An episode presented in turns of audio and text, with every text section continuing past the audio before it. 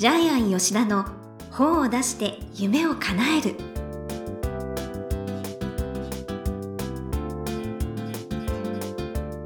こんにちは倉島真帆です。ジャイアン吉田の本を出して夢を叶える。ジャイアン今回もよろしくお願いいたします。はい、よろしくお願いします。ジャイアンは朝5時からコンサルを受けてるんですか？はい、あのー今早起きしてですね、はい。週2回コンサルを朝5時から受けてます。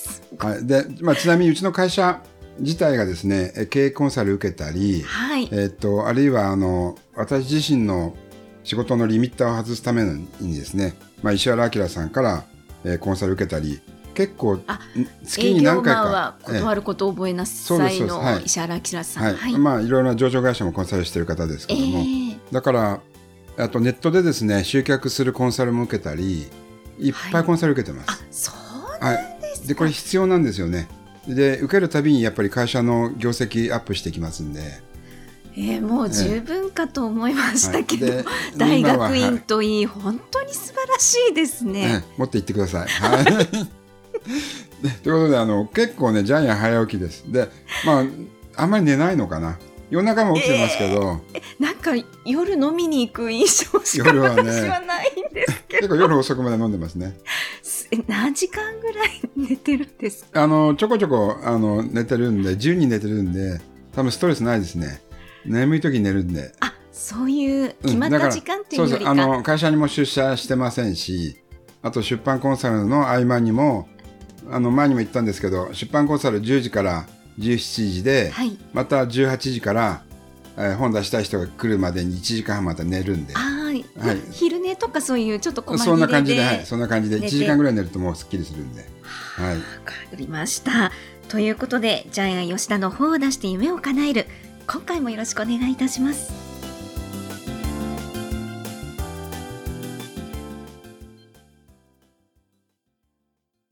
続いては、いい本を読みましょうのコーナーです。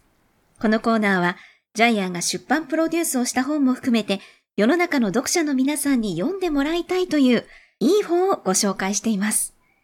今回の一冊は何でしょうか？はいえー仏様に教わった毎日をハッピーにする90の方法、えーはいディスカバー21から出てますね。はい。はい。著者はですね、南仙和尚。で、この方はですね、780年続くお寺、えー秩父の札所なんですね。秩父の札所13番寺のご住職です。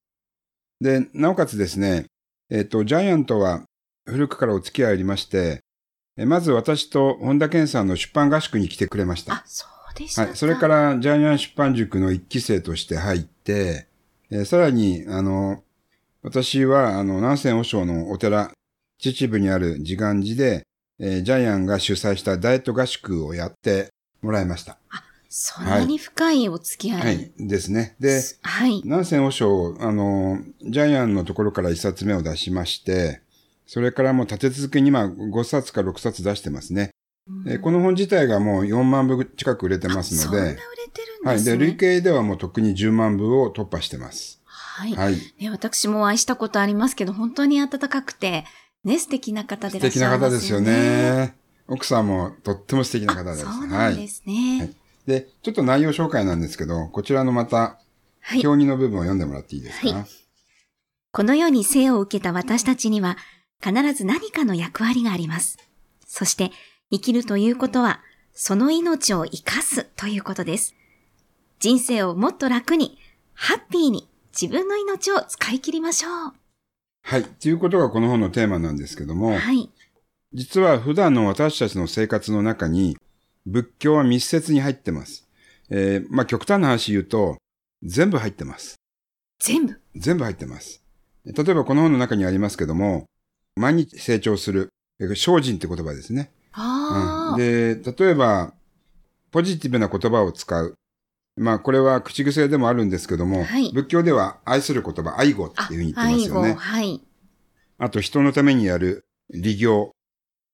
利他の精。神みたいな。は。はいい。利で行うですね。はい。あと、ポリシーを持って生きるは、自戒、持つ、戒めるですよね。あーあと、諦めない、諦めなく、えー生きること。これ、ニンニクっていう、忍者の忍に、これは何ですか？恥ずかしめって意味ですかね。うん。ニンニクね、という。聞き慣れない言葉ですけど。はい。えっ、と、あと、お布施の布施もそうですよね。これもともと先に与えるって意味なんですよね。そうか、先に与えたら帰ってくる。うん。で、お布施ってお金だと思うんですけど、お金じゃなくてもいいんですね。例えば、はいあの、笑顔も布施、お布施なんあで、、そうですよえねえ。これも仏教用語にあります人をよね。喜ばせる幸せな気持ちにするってことですもんね。そうです、そうです。はい。笑顔ですから、もう、例えば仏教っていうのは、要するに人間の、その問題解決のために生まれてるんで、すべての問題解決が、仏教の本を読むと全部入ってるんですよね。うんですから、この本も、あらゆる人間関係の問題を解決するために全部書かれていいると言ってもいいかもしれないですよね。はい。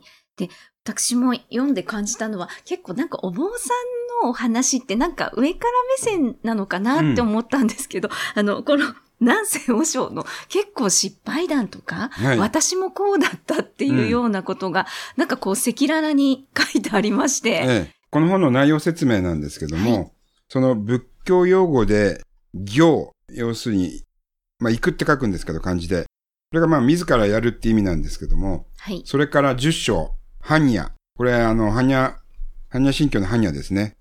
えー死ぬまで成長する。えーそういうテーマが10個あって、この10個のテーマを、さらに90個の項目にはい。分けて、全部仏の教えを教えてるんですね。そうですね。えーだから現代版の仏の教えと思ってください。うん例えば内容的にははい、えープラスに考える癖をつける。自分を許してリセットする。はい。えー怒らない、欲しがらない、愚痴を言わない。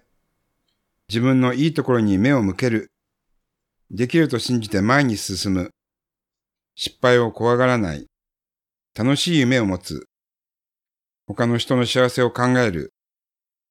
お金を儲けて人のために使う。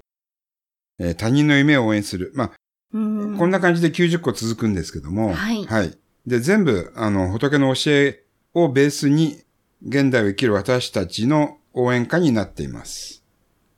で、ちなみに、あの、まおちゃんはどこら辺が感動しました？あの、私はですね、16。恩返しではなく、恩送りをする。あ、これいいですね。はい。あの、日本人の素晴らしい文化だと思うんですけども、誰かに親切にされたらね、はい。その、目の前の人に返さず、他の人に渡すっていうのが、こういう文化があるんですよね。だから自分が、例えばじゃあ先輩からおごってもらったら、それを後輩にね、やっぱりおごってあげるっていう。ジャイアンもこれチェックしてます。はい。はい。あの、ペイフォワードっていう映画が1999年に映画化されたんですけど、ええ見ました。はい。もともと小説だったんですけどね。はい。これが、もう、海外では、えーこんなすごい考え方ないよって言われたのが、実はもう、1500年前から実は仏教の世界ではあるみたいなね。日日本人ってすい。ごいですよね。あとね、ジャイアン面白かったのは、はい困難にぶつかったら感謝する。困難って人間を成長させてくれるから、あこれはね、実はいいことなんだっていう、これ仏教的な考あ。え方。その考えに至るまでっていうのがね、やっぱり難しいんですけど、うんどうしたらいいかっていうのが書かれてますようん。ね。だから、結局困難にぶつかって逃げる人ってずっと逃げ続けるんで、はい。成長しないんですけども、はい。あ、そうか、困難って、これ感謝しなくちゃいけないんだっていうのが、あ、仏様ってすげえいいこと言うなっていう感じしますよね。うんまあ、乗り越えたってことにもなるってことですかね、うんやっぱり。じゃあ、このコーナーで最後に伺っている、この本の眼目は何でしょうか？はい、えー仏の心で生きよう。えっと、この本の中でジャイアンがもう一個面白いと思ったのは、仏という元々の漢字、えー人弁にですね、沸騰するの右側、三字のない、仏って書くんですけども、これが、元々の意味が、〇〇のようで、〇〇でないっていう意味があるそうです。ですから、沸騰の仏は、水のようで水でない。要するに蒸気ですからね。あで、自分の中に、えー仏がいると思って生きる。要するに、仏って字は、人のようで人でないっていうふうに、人弁をつけると人のようで人でないっていうふうに読めるんですけども、はい。自分の中に仏がいると思って生きる人と、そうでないと思って生きる人って、あ多分生き方がまるで変わってくると思うんですよね。これがですね、すごく面白かったです。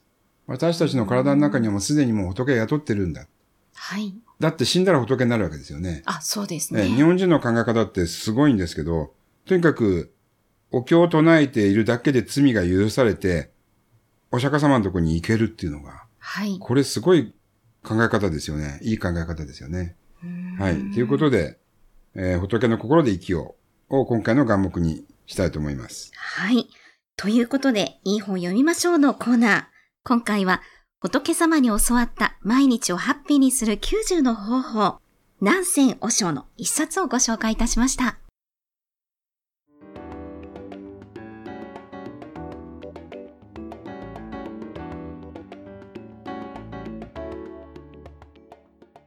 続いては、本を出したい人の教科書のコーナーです。このコーナーは、本を出すプロセスで出てくる問題を毎回1テーマに絞って、ジャイアンに伝えていただきます。さあ、今回のテーマは何ですか？仏様の教えは売れる。えーこれどういうことかというとですね、ジャイアンちょっと実験的に3種類の本を作ってみたんです。ええ。えっと、仏様に教わったっていうタイトル。はいそ。れから、お釈迦様が教えるっていうタイトル。ブッダに学ぶっていうタイトル。さあ、どれが一番売れたでしょうか、全部同じですよ。そうですね。仏様もお釈迦様もブッダも同じ人です。じゃあ、どのタイトルが一番売れたでしょうか？えーブッダに学ぶですか？もう一回言いますね。仏様に教わった。お釈迦様が教える。ブッダに学ぶ。え、ブッダじゃないってことですか？違います。答え言いますね。はい。えーみんな3万5千部ぐらい売れたんです。はい。どれが売れたかというとですね、はい。答えはみんな売れたんです。ということはということは、はい仏様本は売れるってことです。ですから、このジャイアンのララジオを聞いてるお坊さん、ぜひ本を出してください。売れます。ちなみに、このジャイアンがプロデュースしている本、はい仏様、お釈迦様、ブッダ、えっ、と、だいたい5社ぐらい、毎回採用オファーが来ます。へということは、出版社も売れると思ってるんです。え、お坊さんじゃない人が書いちゃダメなんですか？ダメですね。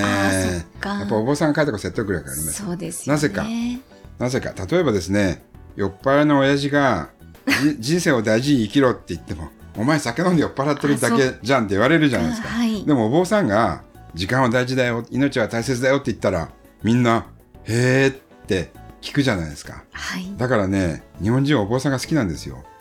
だから心の中ではすごく尊敬してるんです。はい。ということで、実はお坊さんが本を書いたら売れるっていうことです。はい。ということで、本を出したい人の教科書のコーナー。今回は、仏様の教えは売れるということでお話しいただきました。どうもありがとうございました。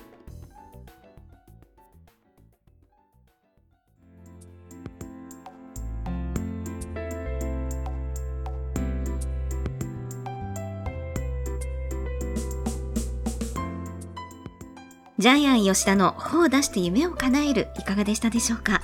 この番組ではジャイアンへの質問もお待ちしています。